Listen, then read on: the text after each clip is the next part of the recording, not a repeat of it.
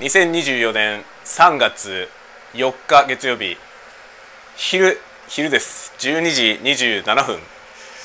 おはようございます。スーサメレインです。もうお昼でございまして今盛大にものすごいノイズが入ってると思いますがお湯を沸かしております。というわけで今日は朝昼兼用ブランチ雑談。まあブランチ雑談と言いつつもうランチです。時間としてはもう12時半なんでこれから今ですねお昼ご飯を作って食べようとと思ってるタイミングでございまして、えー、久しぶりでございますね。この発信がですねだいぶ滞っておりました。のでその辺の近況のお話をしながらですねなんか食べようと思います。で今日食べるのはこれはですね何だろう、えー、焼きそば弁当。焼きそば弁当は北海道の、まあ、ソウルフード。インスタント焼きそばでございますね。カップ焼きそば。これはうまいよ。これちょっと待って。これどこのやつ？えまるちゃんですね。まるちゃん。東洋水産。まるちゃんの商品でございまして。東洋水産株式会社北海道工場。これね北海道限定なんですよ。北海道工場限定で北海道工場で作って北海道でしか売ってないという。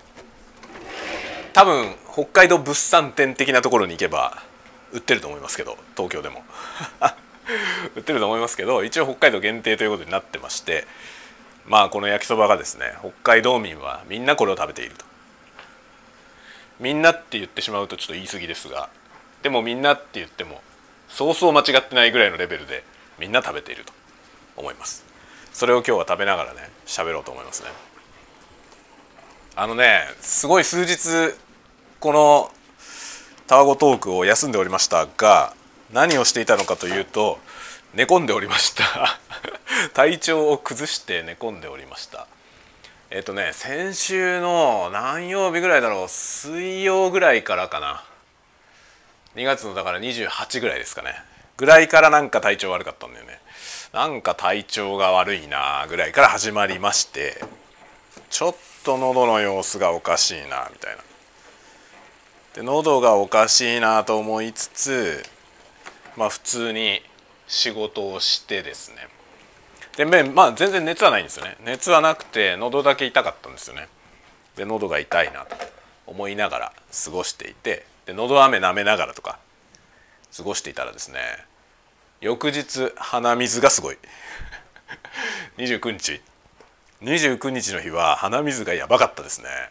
もうね体感体感なので多分かなり傘が増してますけど体感では3リットルぐらい鼻水が出たと思う。多分本当にね実際鼻水が3リットルも出たら死ぬと思うんで。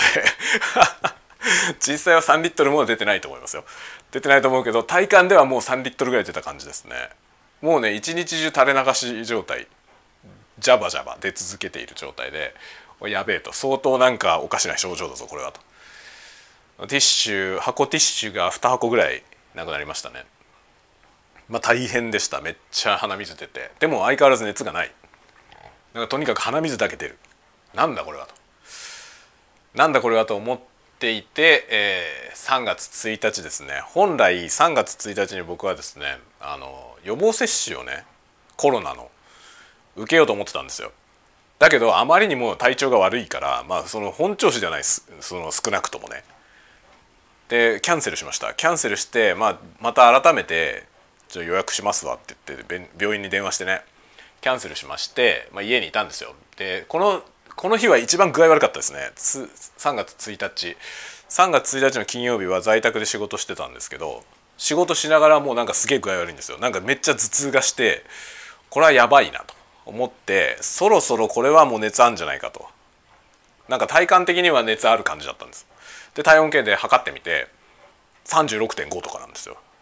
あねえじゃんって言って。ないじゃん全然なんか大丈夫じゃんと思いながら。でまあそれでフルにフルタイム仕事をしたんですけどもうボロボロでなんか相当具合悪いんですよね。で相当具合悪くて、まあ、寝まして。で土曜日の朝起きて。土曜日の朝起きたらちょっと元気なんですよ。頭痛もなくなって。ああこれは元気になったな治ったなっつって土曜日は映画見に行きました。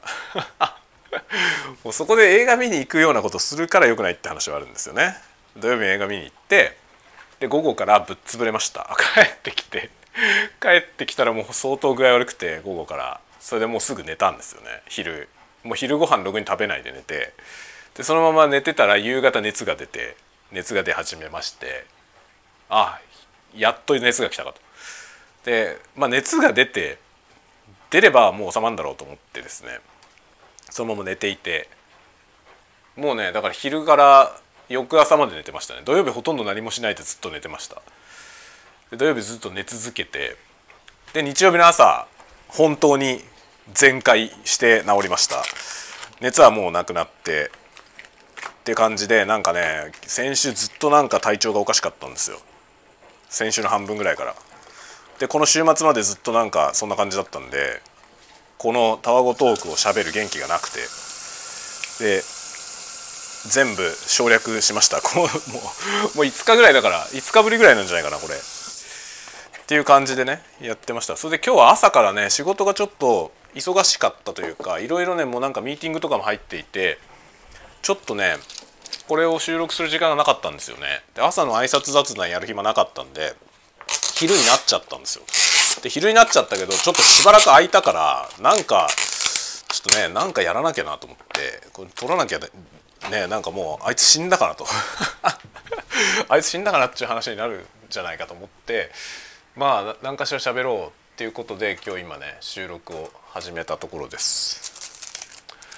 という感じで今ねあの元気です。すっかり元気ですね。すっかり元気でこのね元気になった途端にめっちゃ不健康なこの焼きそば弁当を食べようと思ってます。ここら辺になんかホットモットの箸が落ちてたんでこのホットモットの箸で食べるわ。という感じでまあ僕はですね本当に元気印でとにかく体調を崩さないんですよね。だから本当に何ていうの超久しぶりでした今回体調悪かったの。でも結局会社一日も休まなくてフルに働いたんだよね。で結局土日一番症状が悪かったのは土日で、まあ、土日も 土日も映画館に行ったりしたからなんか悪化したって話あるんだけど、まあ、万全の状態でちゃんとねその対策を万全にしてマスクしてでも結構フル装備で映画館に行ってきて。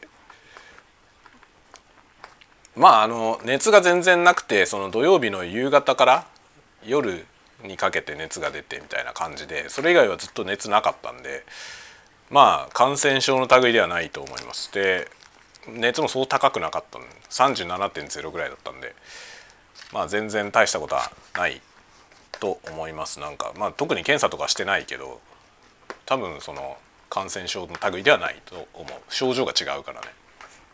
で症状はなんかもう本当にロイヤルストレートフラッシュでちょっとずつちょっとずつ来て一つずつね。一つずつ来て順番に順番に来るんだよね。だから鼻水もひどかったのは1日だけで翌日は頭痛だったんですよ。最初はなんか喉で。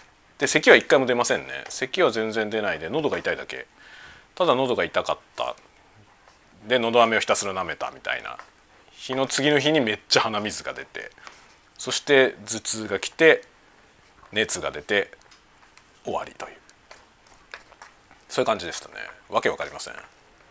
それでもう熱は本当に半日。熱があったのはだからどうだろう。5時間くらいだと思います。熱出てもすぐ寝て寝たら治ってって感じでしたね。まあ翌朝までがっつり寝たんだよね。って感じでした。で昨日はもう本当に元気で。昨日普通に元気だったんでスマブラやったりとかして。もうスマブラも超久しぶりにやった。なんかずっとしばらくあの他のことにねこういろいろ新しいことに挑戦したりとかを始めていたんでゲームは全然やってなかったんですけど昨日久しぶりにスマブラやりたくなって昨日は久しぶりにやりました。で昨日それをやってその後寝たので全然昨日の夜も収録せずに寝ちゃいました。でねいろいろまあ何やってることはいろいろあるんですよ。それであの買い物もねしてちょっと物が届いたりとかもしたのでそれの紹介とかもねしようかなと思ってたんですけど。昨日の夜とかなんかそれをその開封音声 開封動画じゃなくて開封しながら喋ろっかなとか思ってたんですけど、まあ、昨日はもうなんかあんまり遅くなってもあれだしと思って寝ちゃいました。大したもん買ったわけじゃないのよね。本当にケーブルの部品とかを買っただけで。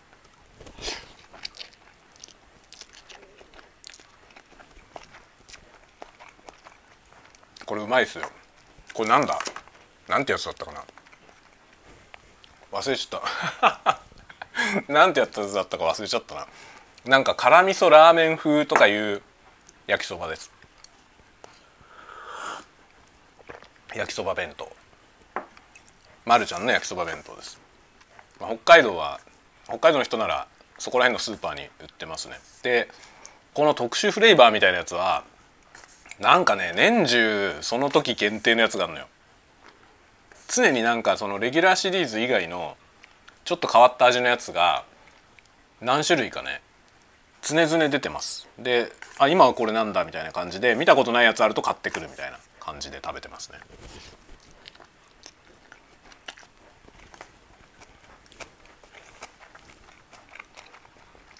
今何でも物価が高いからさこのカップ焼きそばも高いんだよ。わかります？カップ焼きそばが高くて買えないっていうさ。わかりますか？この状態。ほんとさこれは何なんとかならないのかな？この政策でなんとかならないもんなんですか？これは。政治で。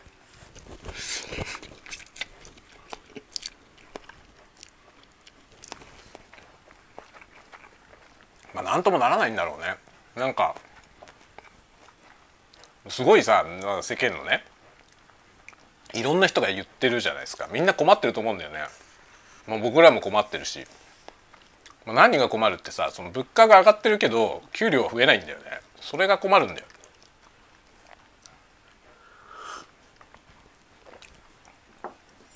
物価が上がって給料も上がってなんかこう景気が上向いてっていうねそういう物価の上昇だったら別にいいじゃない。物価が上昇してるけど別に生活は苦しくならないじゃんでもさ今今のこの状態って何も変わらないまま物価だけ上がってってるんだよね。経済のその回転は全然良くなってないのになんかとりあえず物の値段だけ上がっていくみたいな。で上がってるから買えないでしょ。それで買い買えないわけですよ。その収入の方が増えないのに物の値段だけ上がるからさそれ買えないじゃないですか。だから買い控えるでしょ。そうするとさ売れないじゃないですか物が。売れないから余計高くなるんだよね。売れないとやっていけないからさ。なんか悪循環ですよね。これはさなんかもうなんなんかしないと無理だと思うんだよ。その政治的になんかしないと。経済に手こ入れをしないと無理だと思うんだけどでもさガソリンの値上がりとかねああいうのに関して何もしてないわけじゃないじゃない。その支援をしてるでしょ国が。あれしててこれだからね。やばいんじゃないかなっていう気がしてるんだよね。つまりさなんか何もしてないでこの状態なんじゃなくて手を打ってんのにこんなことなっててということはもう日本の限界だよねこれ日本経済がさもはやこういうとこに落っこちていてそれを自覚しなきゃいけないっていう領域に来てるよね我々。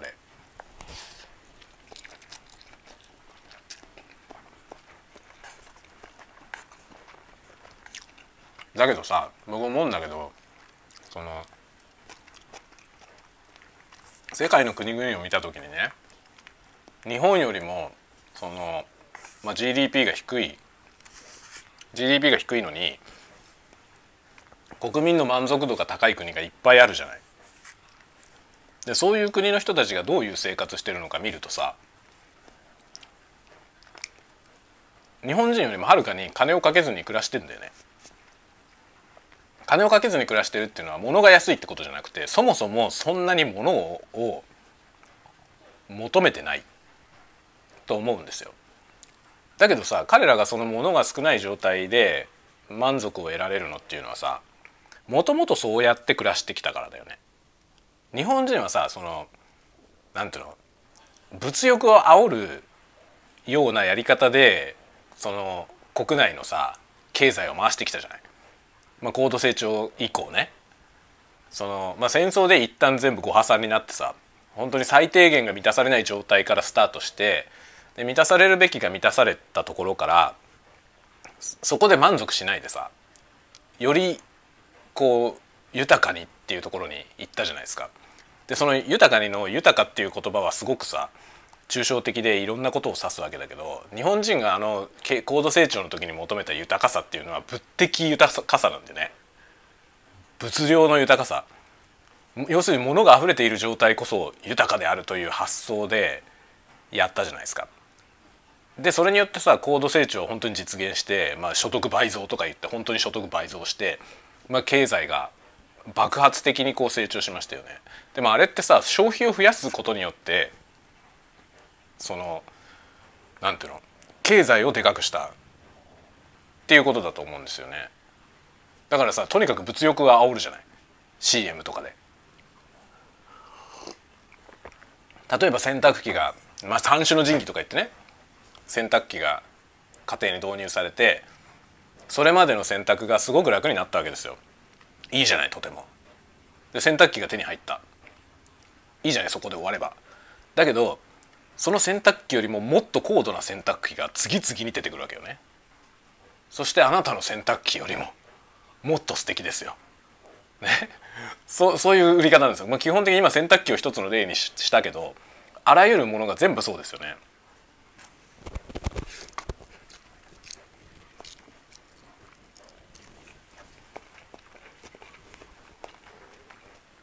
でさ欲っていうのはさとどまるところを知らないわけですよ。であのさ「樽を知る」っていう言葉あるじゃない。樽を知る、まあ、要するにこれで足りているということを知るっていうことね。その「樽を知る」っていう言葉はものすごくいい言葉だなと思うんですけどこの資本主義のさこのね社会っていうのはさその物欲を刺激し続けないと回んないんだよね。わかります？あの僕これ昔から思ってんだけどこれ本当ね僕中学生ぐらいの時からねこのやり方をしてると 終わりがねえなっていうかさその本当に地獄だなと思ったのね。でそれは何かっていうと僕が本当に身近なところで思ったんですけどそのオーディオ僕はオーディオが好きでね中学の時でオーディオコンポみたいなものをうちの親が買ってさあのミニコンポっていうの流行ってた頃ですよ。だから80年代の終わりから90年代ぐらいかな、まあ、今あのあの頃のさそのミニコンポのことをバブコンとか言うんですけどバブルコンポ言うんですけど、まあ、本当に物欲を煽る CM 物欲を煽るカタログでその本来必要ない人にまで売るっていうやり方、まあ、特にバブルの頃はそうだったでしょ。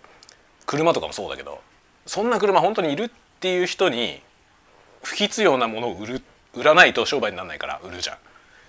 であの頃僕すごい思ったんだけどそのミニコンポがどんどん高機能になっていってで自分もその今持っているものよりももっと優れた新機種出てきた時に欲しいなって思ったりするんだけどその時ちょっと冷静に考えて本当にいるっていうのね自分にこう自問してみるわけ本当にいる例えば CD プレーヤーがついているコンポがあって、まあ、当時 CD っていうのはまだ新しかったのね。で CD が登場した時にそれまでラジオをそのカセットテープに録音して聞いてたの僕は。それが CD を買って CD で聞くとはるかに音がいいわけですよ。それはさもうあからさまに違うのよ。カセットテープで聞いてたそのねラジオのオンエアを自分で録音して作ったカセットテープですよ。それを聞いてた人がね CD プレーヤーが登場して CD を手に入れたらもう劇的に違うわけですよね。そこはさ買う意味があるのよ。その CD プレーヤーを初めて買った時にものすごい満足を得るわけですよ。だけどそこでいいんだよね。その後さそれより高性能な CD プレーヤーとその最初に買った CD プレーヤーの違いっていうのはさもちろん違いはあるのよ。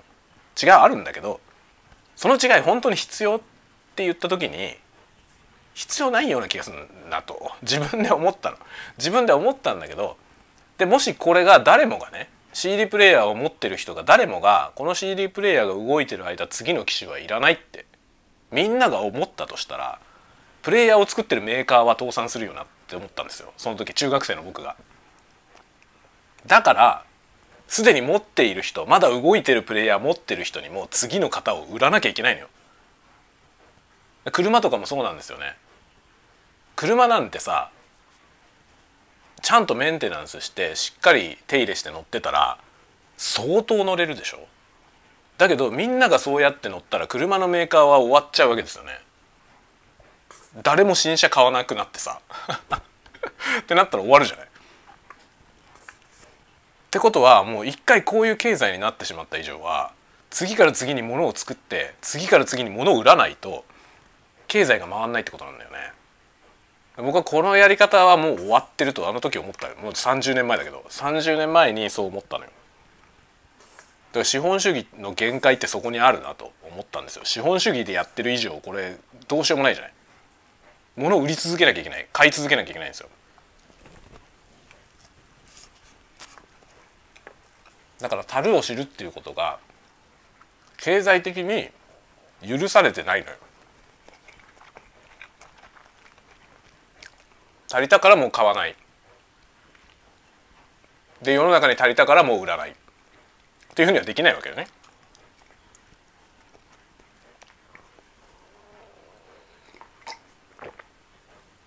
例えばある一つの何かに対してそれが終わってもういらない作らないっていうことはあるわけですよ。例えばブラウン管のテレビも作られてないですよね。それはもっと新しいものが出て過去のものはいらなくなっただからブラウン管のテレビはもういらない作らない。ってなったけどその人たちはブラウン管のテレビを作ることをやめて新たなテレビを作ることにしたわけよね。そして新たなテレビは次から次に新しいものが出てくる。僕が持ってる我が家のテレビはプラズマテレビなんですよ。もうプラズマテレビは存在しない。誰も作ってませんもはや。過去のものになったのね。で液晶テレビが主流になりまあ、液晶テレビはプラズマと同じ頃からありますけど、まあ、完全に勝ったわけですよ液晶が。液晶が勝って液晶テレビだけになったんですよね。プラズマがなくなって。でその後なんか有機 EL が出てきて最近は LED のやつも出てきた。次から次に新しい法則のやつが出てくるわけですよ。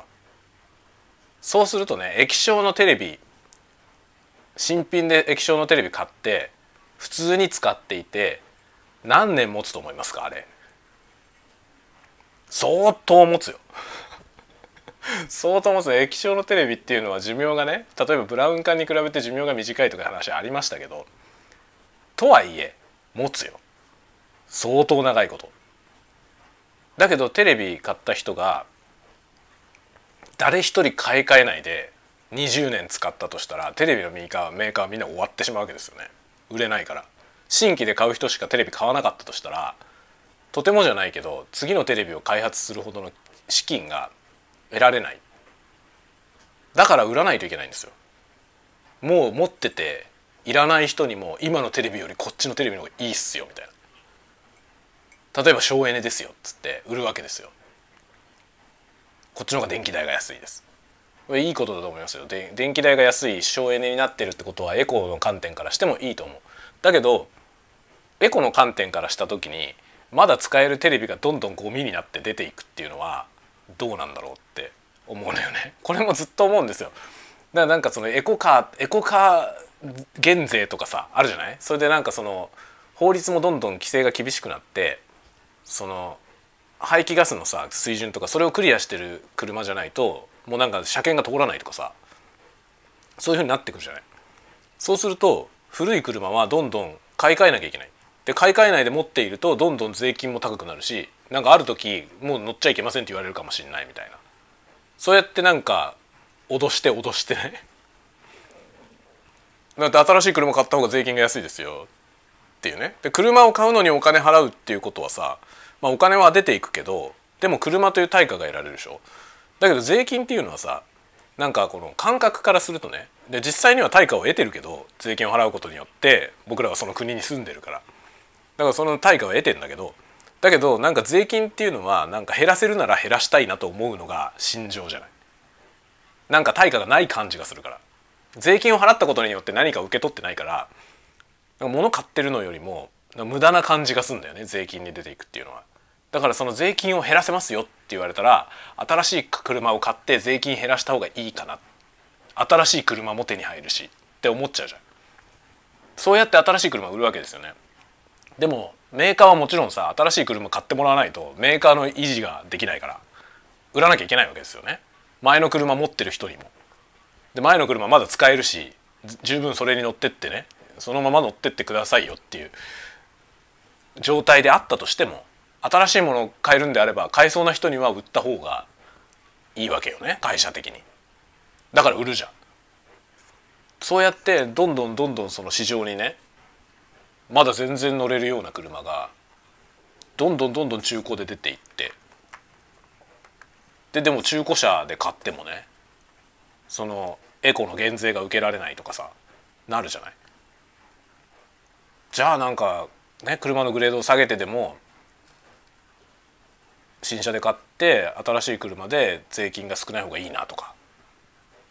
じゃあその売れない中古車はどうすんのっていうね。その大量のゴミですよ。大量のゴミ。どうなんのか。なんか電気自動車もエコだって言ってるけど確かに排気ガスの観点からすればエコだと思うけどじゃあそのバッテリーの廃棄はどうすんの？っていうさあの有害物質を含んだバッテリーが大量に出てくるんだけどそいつらを廃棄することは考えてんの？っていうのがどっかにすっ飛んだままもちろんまあ売る人たちは考えてはいるけどそれは言わないよね。電気自動車は実はバッテリーの廃棄に関して環境に悪影響を及ぼすものであると。だけど排気ガスが出ないからエコなんだと。排気ガスの面だけ見ればエコですかこっちではエコではないよっていうことは隠してるわけよ。隠しといて売るじゃん。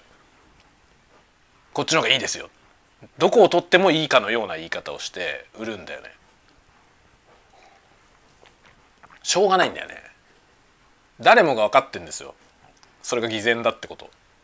分かってんだけど経済を回さないともう回し続けないとどうしようもないから回すわけですよね。だから日本ってこんななんだよ。自利品なの。だから日本人ってこんなに自利品でめっちゃめっちゃみんなも頑張ってて物的にはめちゃめちゃこう溢れてるわけですよものが。なのに誰も幸せじゃないというさこの幸福感がめっちゃ低いですよね日本人って。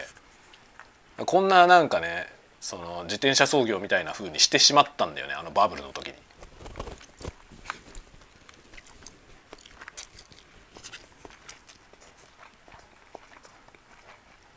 結局さなんか僕思うんだけどその北欧とかね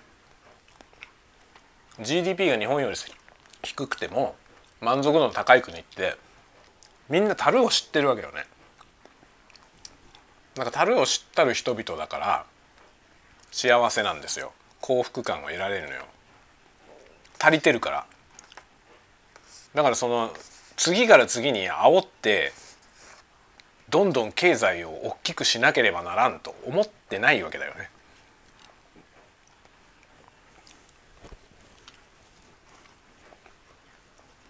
だから韓国とか中国は違うのよ。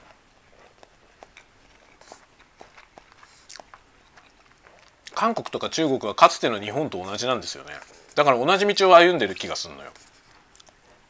でまあ中国は多分日本よりももう前を行ってるけどだけど同じ道の延長にいるんだよね。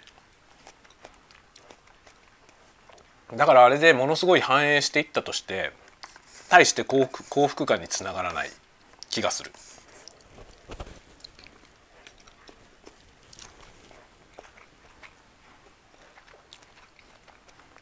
一方でイタリアとかが幸福度が高いのはさイタリア人なんて日本人よりもほとんどはるかに働いてないんですよ。その労働時間とかも短いわけ。だからもちろん GDP も少ないわけ。でも幸せなんですよ。まあそれはそうだよね。適当にねちょろっと仕事してでたくさんの余暇を十分満喫して自分たちは楽しいことができていて美味しいものが食べられてまあ満足ですよ。っていうことなんだよね。であれができるのってさイタリアって国はさ日本みたいになろうとしたことがないからだよね。日本みたいにさ不必要なほどのその溢れんばかりのそのなんていうの資本をね生まなければならぬとかものすごい規模の経済を回さねばならんって思ってなかったからそういうふうにやってないんだよね。つまりは。一回も。だからその物欲を煽りまくって物売るとかしてないわけでしょ。そのね。だからだから幸せなんだよね。と思う。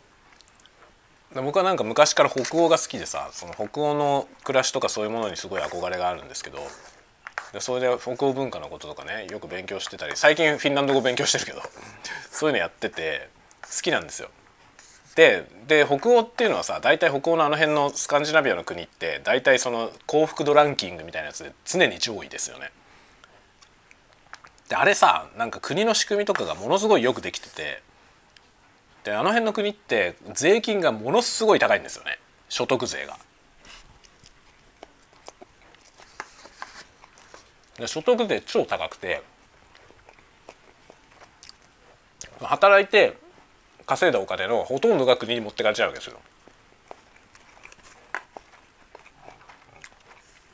だけどその分国がその暮らしの基盤になる部分をもう用意して例えばその住宅とかねそういうものはまあ賃貸であの貸してもらうわけだけどその家賃は超安かったりとかその賃貸で借りた家は買ったのと同じような感じで借りてる間そのオーナーのものでその借りてる人のねだから日本みたいに現状復帰して返さなければいけないとかないわけ普通に改造しちゃったりとかしてもいいのよ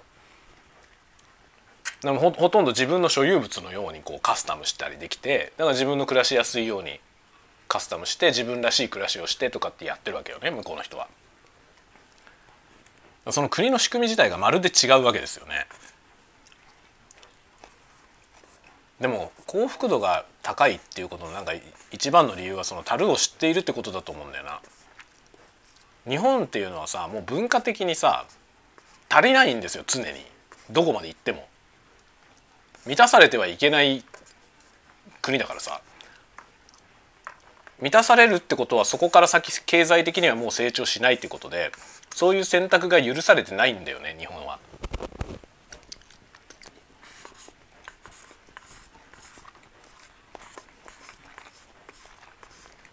このこの規模の経済をもう維持し続けていかなくちゃいけない。今更さこの GDP の規模をさ経済規模を半分にしましょうっつってもまあ半分にしても多分日本日本ぐらいのこの経済規模があればこの半分であっても人々は普通に暮らしていけると思うのよ。半分になってもね。もちろん今と同じ水準のまま半分にはできないから生活の水準も下がるけどでも下げたところで普通に暮らせるとは思うのよ。だけどさ一回こうなってしまったね。このものをさ減らすのって難しいよね。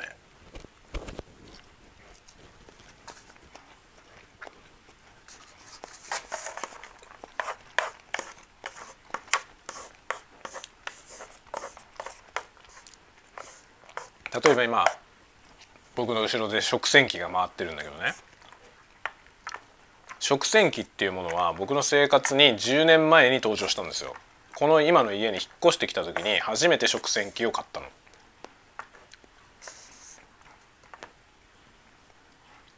でこの食洗機もうねこれがない生活に戻れない。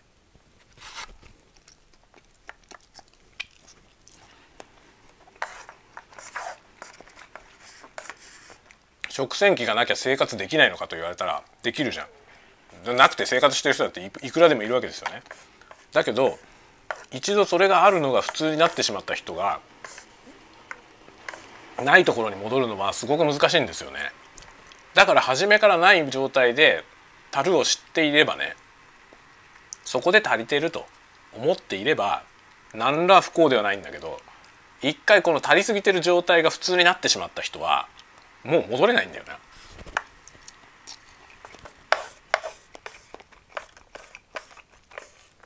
それがなんかね僕は日本の絶望だと思う。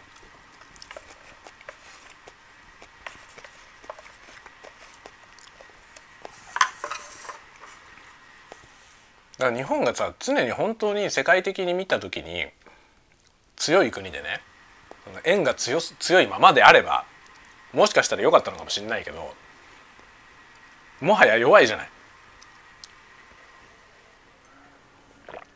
こうなると今までのようにはいかないんだよね。今までのようにはいかないけど今までの状態を維持しないと幸福度は得られないわけよ。なんか万事休す。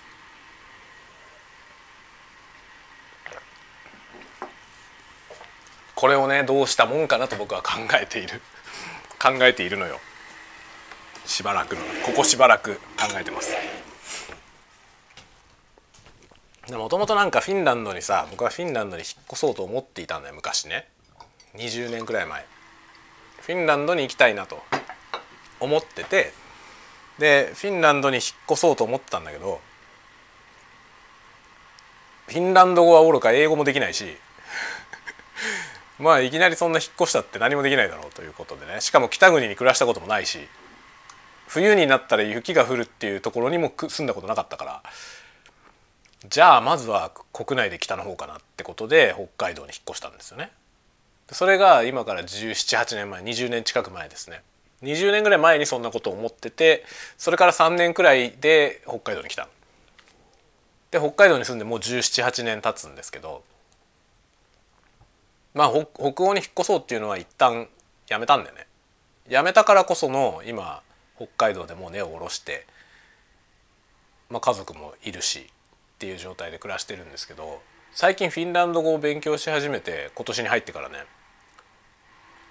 でまあフィンランドのねフィンランドの人たちの Vlog とかを見たりしてるんですけどそういうのを見てるとやっぱりフィンランドっていいなと思うわけ。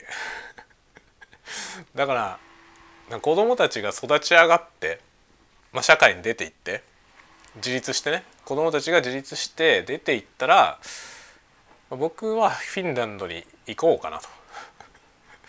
とちょっと考えてる。まあ次の住みかじゃないけどさ。僕らがそのね子供たちが育ち上がる頃には多分僕らの僕とかうちの奥さんの親の世代ってのはもういないだろうから。そのもうね先にやっぱり順番にねこの世から去っていくじゃない。ってなってきたら僕ら自分たちの親がもういないっていう状況になればね我々は別にどこで死んでもいいんじゃないかと思うわけよ。だとしたらなんか最後ね次の住みかとしてフィンランドに行くっていうのはいいかもなと思ってます。樽を知る生活だよねつまりはね。このジャパンのもうものすごいこの利便性これはもう捨ててねいろんなものを捨てることになると思いますけどだけど代わりに何か得られるものもあるだろうなっていう気はしてますね。でもさ実はさフィンランドっていう国はあの別に自然のね自然の暮らしでなんかオーガニックでみたいなそういうところではないんですよね意外と。意外とハイテクの国なんですよ。まあ、フィンランドってそのインターネットの普及率とかが多分世界でもかなり早い時期に普及していった国の一つですね。リモートワークとかも多分世界一進んでんじゃないかな。あのコロナがどうこうとか言う前からもうリモートワーク当たり前でしたね。でそのぐらいのネット環境とかはもうあらかじめあったのよ。かなりネットインターネット初期の頃からネットワークが充実してます。まあ、なぜならもともと雪に閉ざされがちな国だからインターネットみたいなものが出てきた時にみんなでこれはすごい便利だって言って積極的に導入したわけですよね。でテクノロジーはすごい進んでいて、まあ、実はあの Linux ってね Linux って OS ありますけどオープンソースの。あの Linux カーネルを開発したリーナ・ストーバルズさんさんというおっさんがいるんですけどあの人フィンランドの人なんですよね。フィンランド人。つまり Linux はフィンランド生まれだし Git もフィンランド生まれ。リーナスが作ったからね。リーナス・トーバルズが作ったのであの辺のものは。彼はフィンランド人なので実はハイテク進んでんですよね。テクノロジーはかなり進んでる。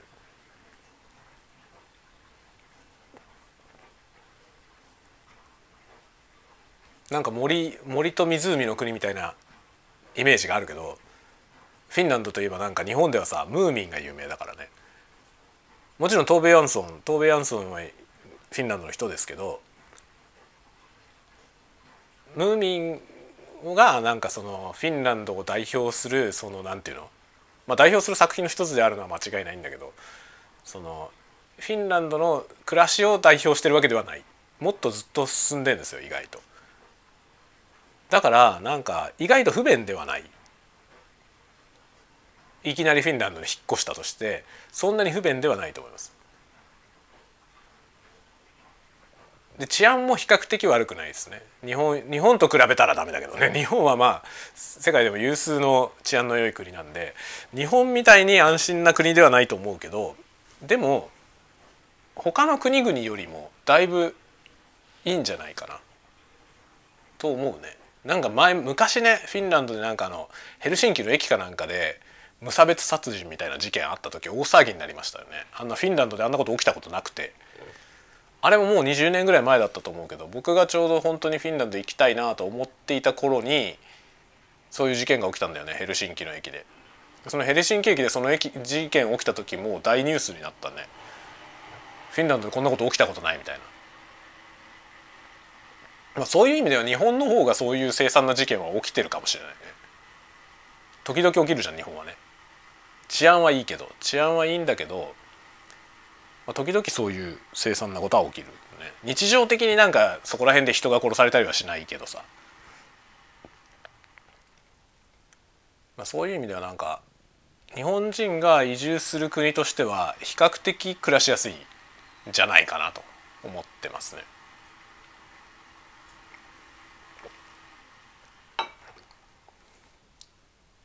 当時そのね自分が20年前に引っ越そうと思っていた時は向こうに行って何の仕事をしようかなってことを常に考えていたんですけど今みたいなこういうふうになってくるとさ世界のどこにいても仕事できるんだよね。その何らかのスキルを持ってさえいればさそのスキルをまあそのスキル買ってくれる人に売ればいいんでそれは世界のどこにいてもできるんだよね。で特にそのワールドワイドのの英語ができればさ世界中どこにいても仕事できると思うね。もちろん日本を相手に仕事するんであればどこに住んでても日本人に物を売ることもできるから。だ僕は今みたいな仕事をしたまま住んでる場所が海外になったとしてあんまり困んないわけよね。海外からでも別にオンラインで通話とかできるし。って考えると今もう本当にさ住んでる場所ってあまりもう関係ないと思うんですよ。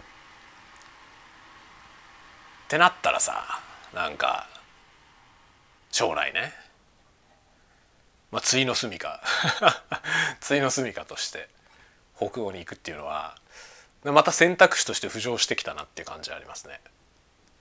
子供らがちゃんと育っていって巣立っていってねでもこいつらは一人で大丈夫っていう状態になったらですねだから少なくともまだあと20年くらいはかかるかな。20年までかかんないかな。って感じだね今下の子が今年10歳なのか？下の子が今年10歳になるということはその彼が25になる時までであと15年。まあ順当に行って大学に行ったとして22で社会に出るでしょ？25ちょっと余裕を見て25歳。まで面倒見ればあとは大丈夫なんじゃないかと。するとあと15年くらいで僕はもはや日本にいなくてもいいっていう時期が来るのではないかと思っているわけ。今。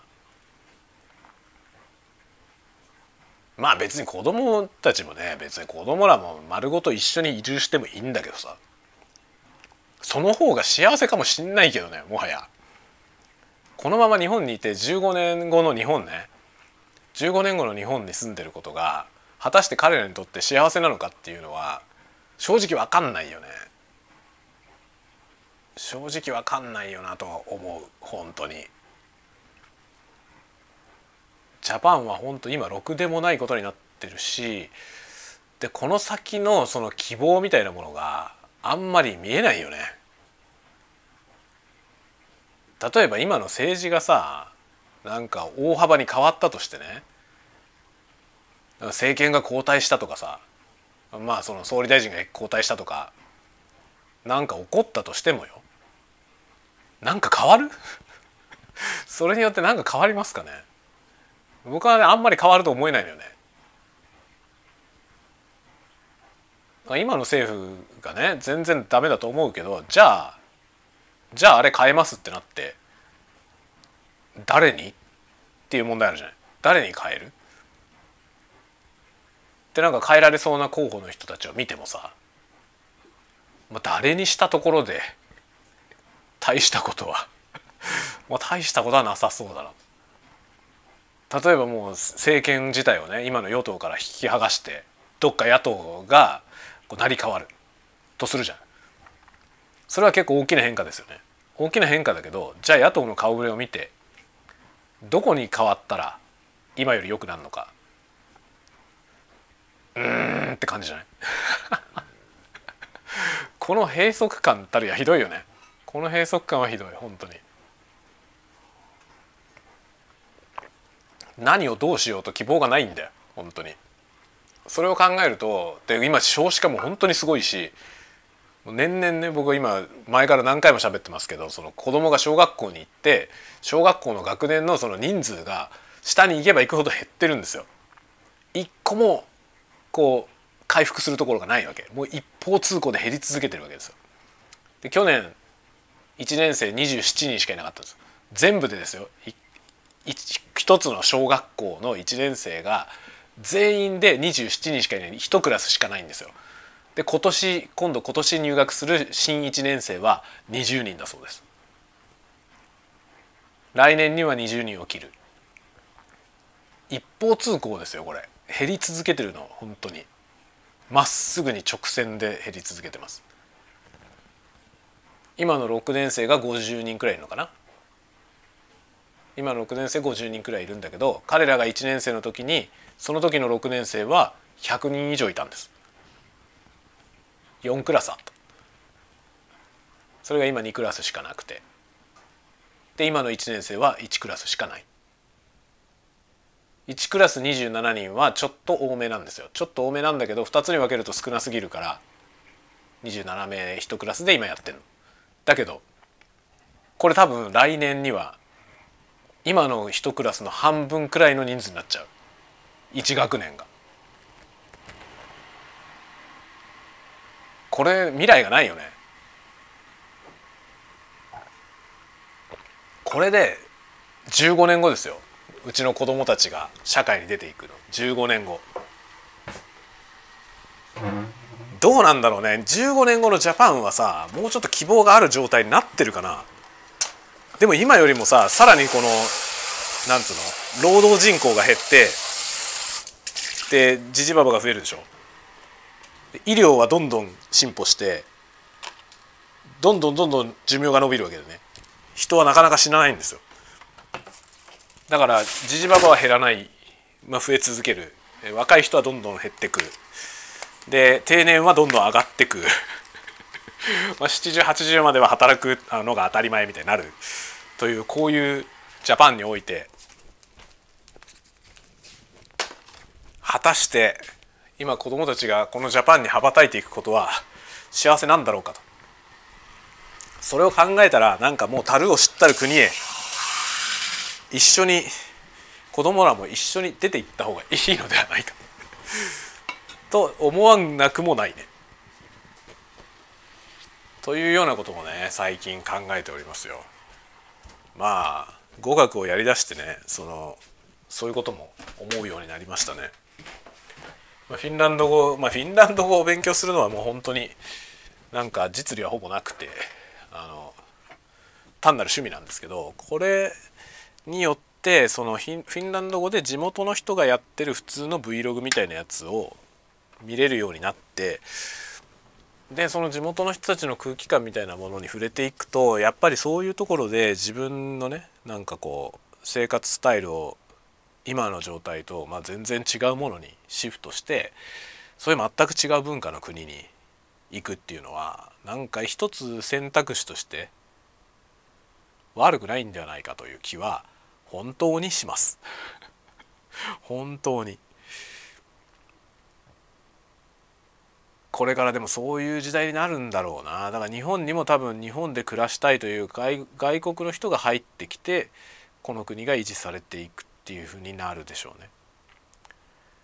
まあもう移民を入れなかったらやっていけないんだよね。もう経済が維持できないから。だからこの今の経済規模でやっていくっていう道を捨てない限りというか捨てられないからもう捨てられないんでこのまま行くしかないんですよ。そうするともう移民を入れないっていうことはもう選択肢に入れありえないから入れていくしかないでしょうね。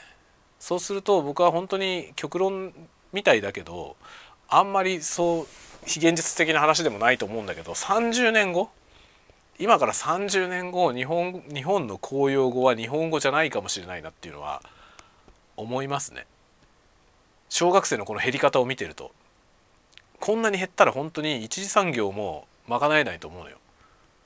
そうなってきたら日本人だけで日本を維持できないからもう移民入れるしかないよね。で移民を入れるってなった時に日本語ってあまりにもハードルが高いからちょっと日本語を全員覚えてくださいっていうのは無理だろうと思うそしたらもっと簡単な言語。英語。英語でやりましょうってことになるよな。なると思う。そうすると日本語もフィンランド語みたいなことになると思うんですよね。フィンランド語ってフィンランドの公用語だけど使ってる人が世界で500万人くらいしかいないんですよ。フィンランドでしか話されてないからほぼ。フィンランドとスウェーデンの一部あとエストニアの一部にフィンランド語を喋る人がいるけど全部で500万人くらいしかいないらしいです。日本はさ日本というごく狭い範囲にしか日本語喋ってる人いないけど日本語話者って1億人くらいいるんだよね。日本は人口が多いから。だけどこの人口はどんどん減ってくんでで日本ってその日本語っていうのはそんなに広範囲で喋られてないでしょ日本人以外で日本語を話してる人ってほとんどいないからね。海外の人で日本語を話してる人大体日本に住んでるんで。そう考えると、まあ、フィンランド語と似たような感じ。ごく狭いエリアでしか話されてない。でフィンランドは公用語は一応フィンランド語なんだけどもう一つ公用語としてスウェーデン語があるんですよね。スウェーデン語も一応公用語。しかもフィンランド人ほとんどの人が英語を喋れる。多分英語の教育がすごいちゃんとしてるんだと思いますね。ちっちゃい頃からやるんだろうね。でコンテンツが、まあ、まあつまり映画とかそういうものですよね。それこそマーベルの映画とかさディズニーの映画とかそういうものがフィンランド語に翻訳されて入ってくるってことが少ないんだと思うんですよ。日本語よりも。まあ、経済的に小さいからそのフィンランド語版を作ってやるほど儲からないわけですよ。フィンランド人何しろ。フィンランド語の話者自体が500万ぐらいしかいないってことはさ。そこの層に向けてわざわざ作るってことはしないと思うね。そうするとフィンランド人は自分たちが英語を学んで英語で聞くわけですよね。英語でそのコンテンツを享受する。でそういうことをちっちゃい頃からやってると英語喋れるんですよみんな。だからトライリンガの人が多いわけですよねフィンランド人って。フィンランド語とスウェーデン語と英語が喋れる人がすごい多い。でなんかフィンランド語とエストニア語は結構似てるのでエストニア語も喋れる人は結構いるんですよね。だこの4カ国語喋れる人が結構いるみたいなそういう感じになっていってるんで日本も多分そうなるんじゃないかな。だから日本はもっと中国に近いからどんどん中国の人が入ってきて、まあ、中国台湾。台湾の人は親日家が多いんでどんどん来るでしょ。で入ってきたとして、まあ、中国語ですよね。入ってくるとすれば。でまあ公用語としては日本語と英語でででも中国語話す人が多いみたいなそういう国になるんじゃないかなっていう気がしますね。まあ、そういう意味で今フィンランド語を学びながらフィンランドに興味を持っていろいろ勉強しているとなんか日本の行く末みたいなものと重なるものがありそうだなっていう気がしています。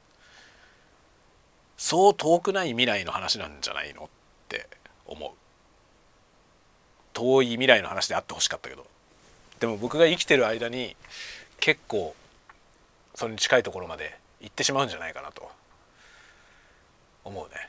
SF のような話がすぐそこまで来てると思ってます。というわけでね久しぶりでありましたけれどもなんか今日は大真面目にたわごと 大真面目だけどたわごとなんだけどしゃべくり倒しました。ではではではまた次回のタワゴトークでお待ちしております。またね